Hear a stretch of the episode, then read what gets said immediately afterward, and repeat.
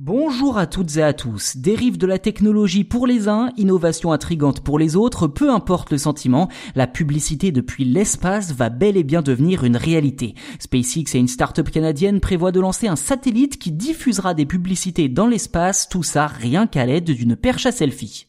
C'est grâce au site Business Insider que l'on apprend que SpaceX et la start-up canadienne Geometric Space Corporation, ou GEC, vont envoyer le satellite CubeSat en orbite autour de la Terre en 2022. Sauf que contrairement au satellite classique, l'engin devrait embarquer avec lui un écran pixelisé sur lequel seront projetées des publicités, des logos de société, mais aussi des œuvres d'art. En fait, à partir du moment où vous avez les moyens, vous pourrez faire votre pub depuis les étoiles.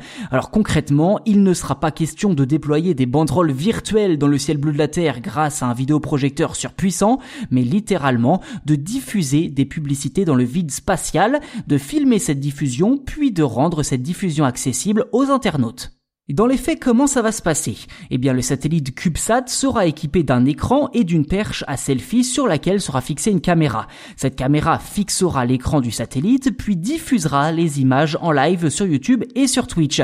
Oui, je sais, c'est un peu moins intrigant que ce que l'on pouvait penser a priori, mais c'est quand même inédit, c'est nouveau, et ça ne s'est jamais vu ailleurs. Mais bon, finalement, à quoi ça va servir?